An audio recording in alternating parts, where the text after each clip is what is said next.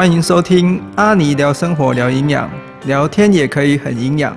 每周跟各位分享阿尼的生活态度与健康营养观念，短短二十分钟，充电生活好态度哦。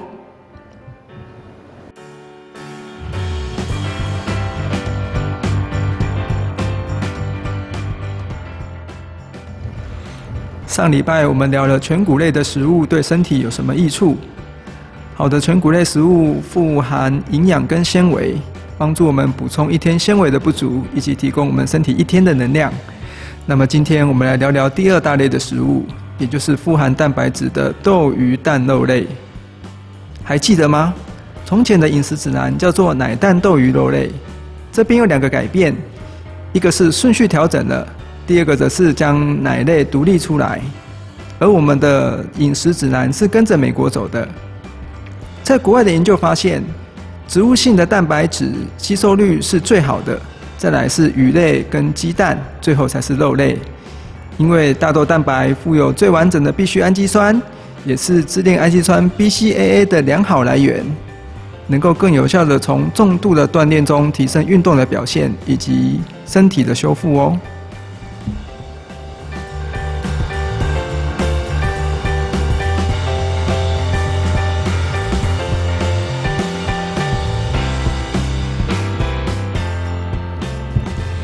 而且使用植物性蛋白或是鱼类的蛋白质，可以减少胆固醇的摄取，并且能够降低低密度脂蛋白，同时提高高密度脂蛋白的值。这对我们心血管的保养有很大的帮助。同时，大豆蛋白的锌含量也比其他的植物来源还要来得高，不但对肌肉生长有帮助，而且也不容易让身体感到疲倦。所以，如果你常常感到疲惫的人，不妨尝试饮用大豆蛋白奶昔，它丰富的营养素可以作为饮食的替代品，或是补充品，拿来取代传统的早餐配奶茶。对于想要增重或者是减重的人来说，都是非常非常的有帮助哦。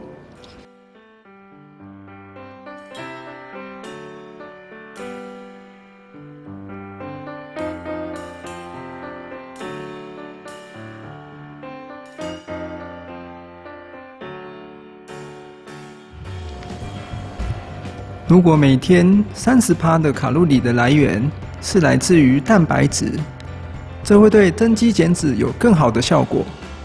这里要跟各位说，每公克的蛋白质提供身体四大卡的热量。假设有在计算自己一天卡路里摄取量的朋友们，你一天吃进去的单位如果是一千卡路里的话，那么你一天摄取蛋白质的量就应该是七十五公克。或许听到这里。有人会觉得有一点点的复杂，那么您只要记得，蛋白质摄取的量是你体重的一点五倍就可以喽。也就是五十公斤的体重就应该摄取七十五克的蛋白质。如果想要增加减去脂肪的速度，并且保留更多肌肉的话，你可以吃到体重的两倍分量哦。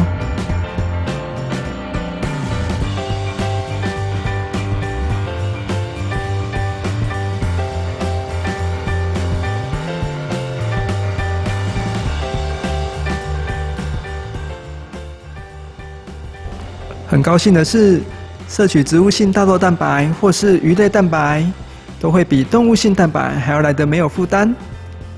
配合前一集讲到的，我们摄取好的碳水，更能够帮助肌肉的生长与修复。好了，今天就跟大家分享到这里喽。我是阿尼，每周跟你聊生活、聊营养，我们下周见喽，拜拜。